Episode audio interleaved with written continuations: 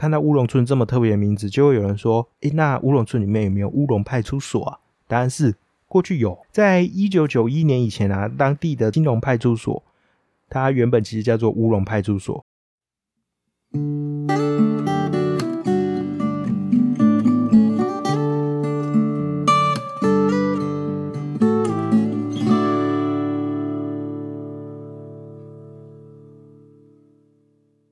地方故事、人物故事，还有那些你我身边的大小事，让我们一起听故事。欢迎收听叙事圈，我是阿燕。我现在录音的时间呢是小年夜的晚上，那预计上架的时间就是在除夕。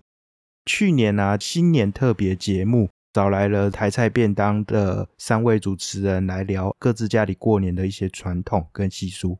那今年呢，就是回归到叙事圈的本业。我们回来再讲一下地方的一些历史啊，地方的故事。这一次要讲的也是非常常讲的一个主题啦，就是地名。希望大家能够听完之后啊，能够给你一个方向，是说可以透过这些地名，然后去哪里玩，去哪里玩之类的。那在过年前呢，其实就是我现在录音的这个小年夜，大概是有半天时间 都在写这个稿啦。大概几个小时，我是在整理我的房间，因为平常就有在整理房间的，所以也不用真的整理到特别久。全部整理一遍大概是两个小时多。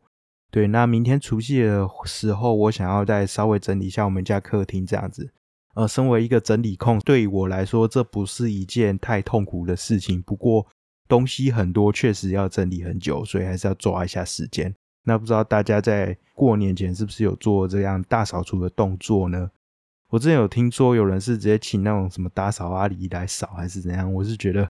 哇，蛮奢侈的。那应该都是自己扫比较多吧。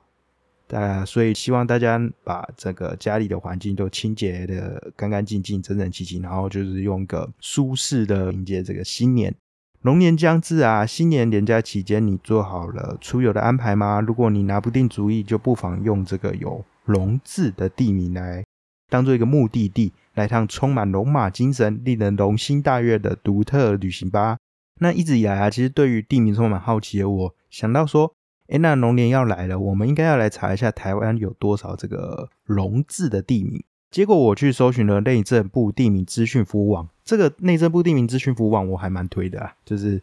它可以找到各个地方的特色地名，然后还有他们一些背后背景故事啊，然后还有周边的特色等等。那我去找了这个内政部地名资讯服务网啊，就发现全台有“龙”字的地名还真的不少，包含说行政区、聚落、自然实体、街道等等，总共有超过三百个地名中有“龙”的字。那会有这样的发现，“龙”是意料之外的惊喜。好，就是一直要谐音。据我这个快速浏览这三百多笔地名资讯啊，我的理解是说，为什么这些地名会被取名有“龙”这个字？除了是因为龙字本身有吉祥的意义之外啊，大多还是跟这个地形有关。特别是人们会把山脉比作成龙，那多山的台湾也因此就会有这么多龙字的地名。此外，有一些弯曲的水体啊，或是道路，也因为外形而被冠上祥瑞的龙名。以下我会简略挑出六个含有龙字的地名，然后分别是以这个值得一游的龙名地点，还有名称本身就很威的龙名地点，分别来做介绍。如果你觉得哎六个会不会有点太少，好像不太够的话，其实你可以透过下方资讯栏点我网站链接进去。我总共收集了大概十六个，只是因为真的十六个要讲实在讲太久，所以我还是挑出六个来跟大家简单的分享。如果真的想要知道更多关于一些特色的龙字地点的话呢，就可以直接到我的网站去看这篇文章。首先呢是来跟大家分享值得一游的农民地点。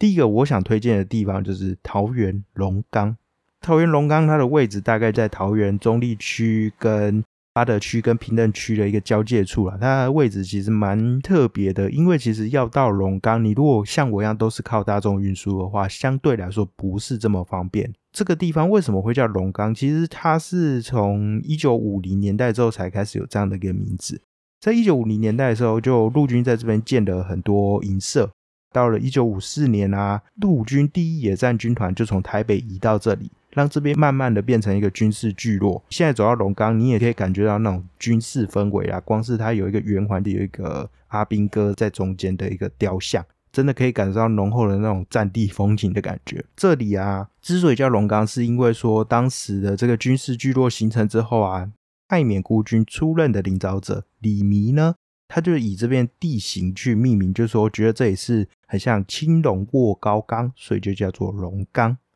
哦，这个名字取得还不错，就是很祥瑞。龙岗其实我觉得它就是一个桃园最有特色的地方，你可以感觉到。截然不同于台湾传统闽南客家原住民文化的风貌。这里虽然是所谓的眷村呐，但是也不是一般我们很常见到的那种眷村风情。龙岗的军眷啊，就如同刚才有讲的，它其实都是所谓的滇缅孤军的后代比较多。那什么是滇缅孤军呢？就是当时在国共内战期间，从中国云南退入缅甸北境的原中华民国国军这一批。撤退来台的滇缅军眷啊，最早是被安排到龙岗这一带的忠贞新村，那后来才陆陆续续有更多的所谓逃民啊，就是还没有被撤回来，然后继续住在那边的人，然后后来也是陆陆续续撤到台湾，也从泰缅一带就搬到中永和啊，或是被安置到南投的清境农场附近，所以让桃园龙岗、中永和还有南投的清境农场。三地发展出独特的滇缅文化。想要品味一个文化，其实最直接的方式就是去吃它的食物，不管是米干啊、米线啊、破酥包、卤扇、粑粑等等的云南和泰缅巧吃，都是由这些孤军的眷属啊，还有他们的后裔从云南啊、泰缅一带带过来的。他们有些人啊是云南人，有些更是那一带的少数民族，什么傣族啊，所以因此有这个非常独特的美味。那说到这些美食，最具代表性的就是米干的。你走在龙岗的街头，你就可以看到，几乎每几步都有一家叉叉米干、叉叉米干、叉叉米干店。那里面卖的不只是这些滇缅美味啦，更是一个家族世代传承的记忆。我第一次吃到米干的时候，我觉得很讶异，这东西看起来真的很像板条，但吃起来口感真的不太像。它没有板条的那种 Q 嫩，但是会让人回味无穷，想要一吃再吃。我觉得。特别是它的汤头吧，就米干的汤头有一种很像那种统一肉燥面的那种香气，让人很容易去上瘾。而且它要配那个什么蛋包啊、猪肝啊什么，真的是绝搭啦。那当然除了米干，还有刚才有提到一些什么米线啊、破酥包啊、卤扇等等，这些都是非常特别的滇缅料理。那如果你有机会来到桃园龙岗的话，一定要品尝一下。除了食物啊，你走在龙岗街头，你还可以看到那种戴着清真圆礼帽的穆斯林。那也可以听到居民可能有一些特殊的口音，那你也可以看到刚才有提到的这个士兵雕像，或是说藏族的转经轮啊等等，那你也可以从这边听到说这些滇缅的后代从父祖辈听来的这个大时代的故事，其实都是台湾其他地方很难见到的风景啊。所以如果你真的要说，哎，桃园有推荐什么地方好去的话，我想我会推的一个很重要的点，可能就是龙岗了。那接下来是第二个我想要跟大家分享的值得一游的农民地点，马上让我们跳到云林。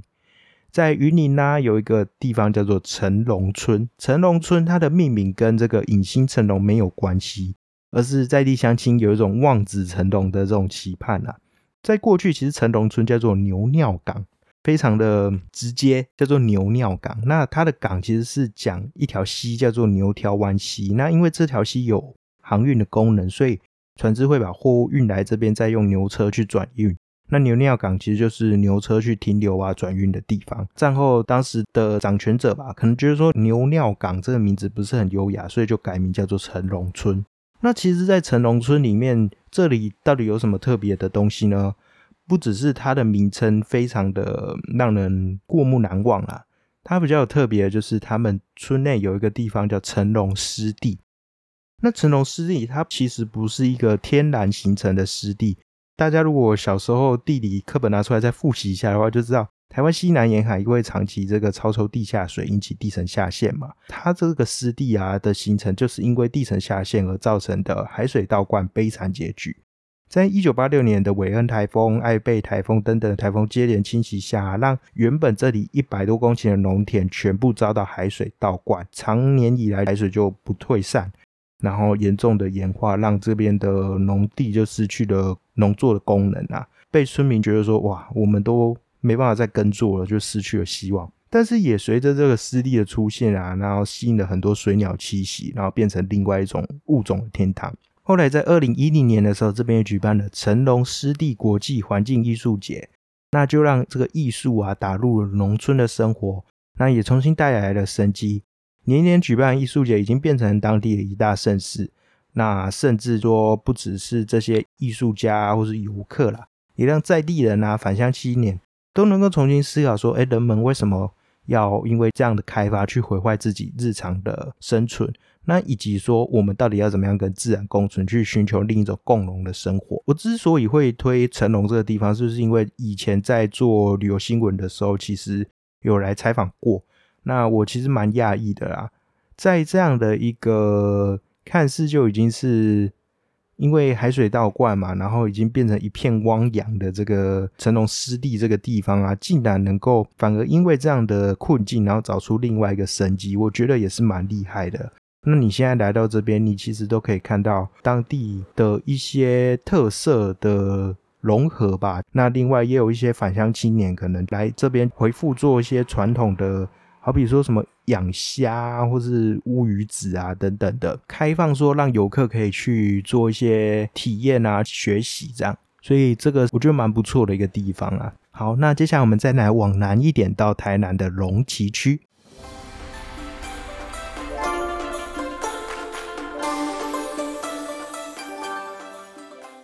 龙崎区以前叫做番社，其实番社听名字就知道，就是可能原住民有居住的一个聚落。那当时是平埔族的西拉雅族新港社他们的移居的一个聚落。之所以叫做龙崎啊，是因为这个日治时期的时候，他们呃取这个境内的这个龙船跟旗顶两个聚落的首字，然后把它称为龙崎。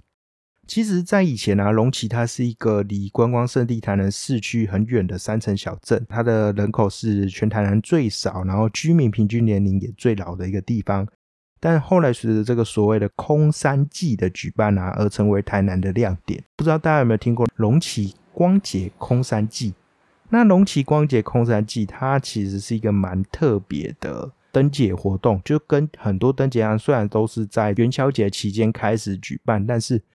它举办的地点啊，是在这个龙崎的虎形山公园的山林之间。就是许多城市的灯节活动啊，都是在平地，但是它这个是在山林间，所以你就是可能要需要上下坡啊，然后走在这个绿林之间。它不只是说。地点特殊啊，它展出的作品啊，都是由艺术家跟社区居民生活环境互动交流之后共创出来的艺术装置。然后每件作品都是现地创作，就是采用一些当地的材质。就是比起说其他灯节可能注重这个外形的美观啊，然后各式各样百花齐放，这边是真的很在地的一个特色的灯节了。空山记他很关注地方议题，然后发掘说龙崎过去被低估的在地价值啊。我就拿今年的空山记为例好了，这个空山记里面也还包含说一些在地的导览啊，呃，龙崎竹编艺术工作坊啊，也有台南这一区南关县这一带的呃产业推广的几张活动。其实我自己也是蛮想去看看的，但我至今都还没有去过，所以希望有机会的话能够去看一下龙崎光节空山记。这个就让我想到桃园灯会，呃，今年的桃园灯会是离我家蛮近的啦。听到很多批评呢，像是说那个主灯啊都没有，然后或者是说什么一个汉服的一个展演吧什么的，反正就觉得说这个桃园灯节有点做的不是很好。反正实际上还是到时候我实际去走走看就知道了。可以的话，我真希望桃园园能够发展出像龙崎光节空山记这样子结合在地的一个特色灯会啦，不要都是单纯的五光十色而已。那白天的龙崎啊，其实很有看点，因为龙崎有这个特殊的二地地形啊。如果你有去过什么月世界、高雄的月世界之类的地方，你就可以知道说，这个二地地形就是灰扑扑的这个山脉，然后上面寸草不生，就很像在月球一样。但这里的二地啊，还有一些掩埋场的争议未解啊，所以就还待大众持续守护。目前我看到的进度大概就是卡在一个地方，虽然说应该要解决的事情好像都解决了，但就是卡在那里。他们有设立了一个地质公园什么的，但好像没有对外开放，就不知道到底什么时候才可以正式开放。这样，接下来就想要来跟大家分享三个名称本身就很微的农民地点。好，因为我真的是有点。无脑了，所以想不到到底要怎么样取这样的一个主题，所以我直接说这是一个名称本身就很贵的农民地点。怎么说呢？你一看到这个名字，你就会觉得哇，这个名字好像很厉害，这地方好像很酷，但不见得这边真的有什么有趣的东西哦，只是这名字很厉害而已。我从这个三百多个名字中精挑细选出了三个啦，所以就大家好好听一下。第一个是桃园的回龙，回龙其实它不只是范围在桃园啊，它还包含说。在新庄啊，在树林回龙，它是也在一个交界地带。那为什么会叫回龙？有一说是源于当地有一个寺庙叫回龙寺。那回龙寺的名称就是因为当时在这个寺前的道路是盘旋如龙，所以叫做回龙。不过我透过 Google Map 去看啊，就是它寺前没有什么道路啊，就是有一个坡爬上去。对，有可能是以前真的是一个要盘旋旋来旋去，然后才能到寺庙的一个地形吧，我也不太确定。那回龙寺蛮特别的，因为它这个源于当地石观音信仰的寺庙啊，在在地人的募资兴建下啊，它后来变成了一个日式的佛寺，所以蛮特别的是成为一个台湾寺庙在日治时期从民间信仰变成佛教系统的一个代表了。那另外一个回龙的名称由来是说，当时回龙地区的山脉因为台一线的开通，然后从中截断。所以叫做斩龙，当时的人们为求雅化，所以就改名叫做回龙。但我个人是比较相信回龙名称由来应该是前者啦，因为回龙寺建造时间是在日治时期，时间更早。其实我觉得回龙啊，它本身就是因为它的山势啊，就跟林口这个地方一样，是属于一个神奇的模糊交界地带。或许哪一天我可以再做一个主题，就是模糊交界地带主题好了。桃园人如我啊，就会觉得说，诶，回龙应该是属于新北的，但事实上它有大半是坐落在桃园。其实回龙可以说是龟山最热闹的地方之一，因为龟山其实它就是一个很奇特的地形，就是说龟山的中间可能都是山，那它四个角落其实分别都是闹区。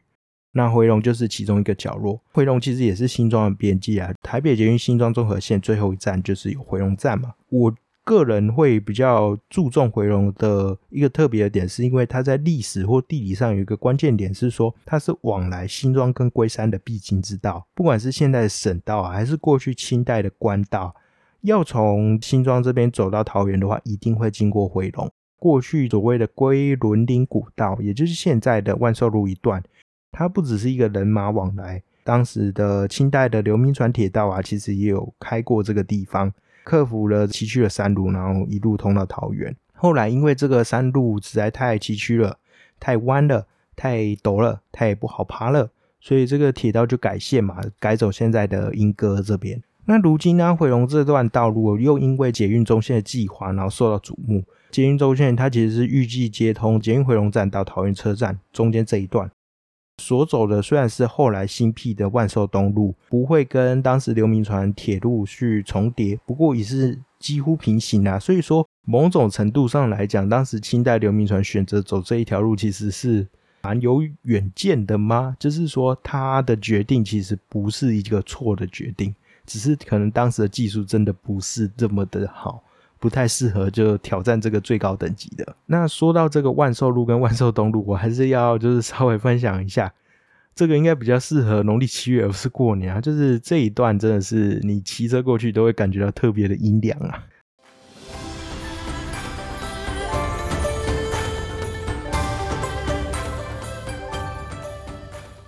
接下来想要分享的下一个是嘉义的布袋，有个地方叫剑龙里。剑就是看见的见，它的名称由来不是因为真的有人在这边看到龙，而是曾经有先民梦到说他看到一只龙，然后就跟这个在地的这个居民去讨论，就说：“哎，这是一个吉兆，所以我们应该要把这边叫做见龙才对。”他是真的梦到的，不是说网络上这种写说我梦到什么什么，其实是他真的看到，不一样。建龙里这个地方啊，除了名字之外，本身其实我看来是没有太大特色啦。不过。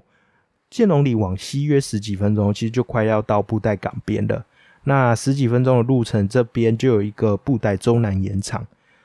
你如果到这边，你就会发现说，哎，原来不是只有台南的什么七股啊、北门这边有产盐，其实过去的布袋也是一个盐业重镇。在中南盐场，他们就用二十公顷的盐田拿去保存，然后重振布袋过去的白金岁月。我自己是去过布袋很多次，但我从来没有去造访过中南盐场，希望能够有机会的话去看一下。接下来是最后一个想要再跟大家分享的龙治地点，叫做屏东的乌龙村。屏东乌龙村在新源乡。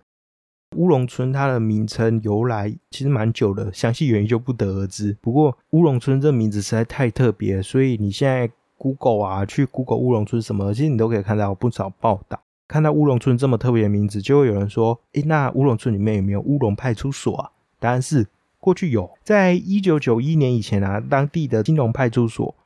它原本其实叫做乌龙派出所。但是因为乌龙派出所这名字会让人有一种白乌龙的那种那种想象啊，所以就觉得说，哎，这个不太好，所以改名叫做新龙啊。不过蛮有趣的是说，因为这个日本的乌龙派出所这个动漫其实很红啊，所以东港的警察分局让外表跟主角两金开警很像的警员叫做林文清啊，他就扮成两金开警去宣导政务，所以你现在在这一带，其实你可以看到很多。他的看板啊，然后他就扮成两金看机的样子，宣导一些安全啊这样子。好，那你说乌龙村有其他什么吗？我暂时目前没看到。对，所以就简单跟大家分享这样。其实啊，呃，还有很多很多很多的地名啊，包含说像是呃大龙洞、龙潭哦，这个大家可能还相对熟悉。那在嘉义有个地方叫龙眼村哦，这个可能知道的人就比较少。台北其实有个地方，而且是。大家会很常经过的地方叫龙甲口，这个是它的一个老地名。另外还有桃园有个地方叫龙游里，有是朋友的有。龙游里里面还有一条路叫龙宫街，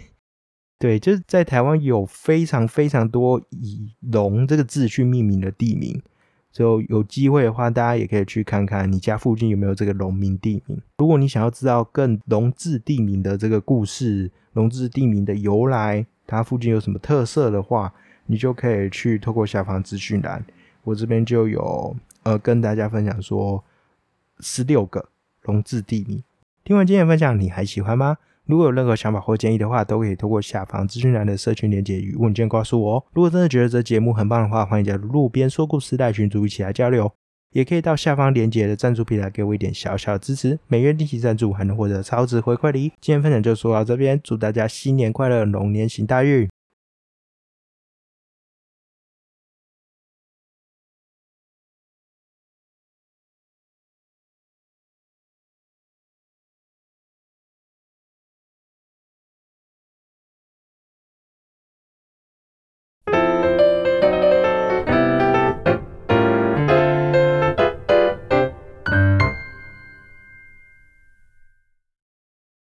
接下来是上一次没有的生生不息，那请大家听听看这个声音是什么吧。好，那这个声音呢？我想你如果你是一个北漂仔，然后你是住在比较远的地方，离你工作的地方住比较远，然后你现在要回家了，过年要返乡了，或许你就会蛮常听到这个声音的啦。这声音是 A 高铁到站广播提示音，B 台铁明日号到站广播提示音，C 高铁离站提示音是哪一个呢？好，那就请大家猜猜看吧。我们可以再听一次。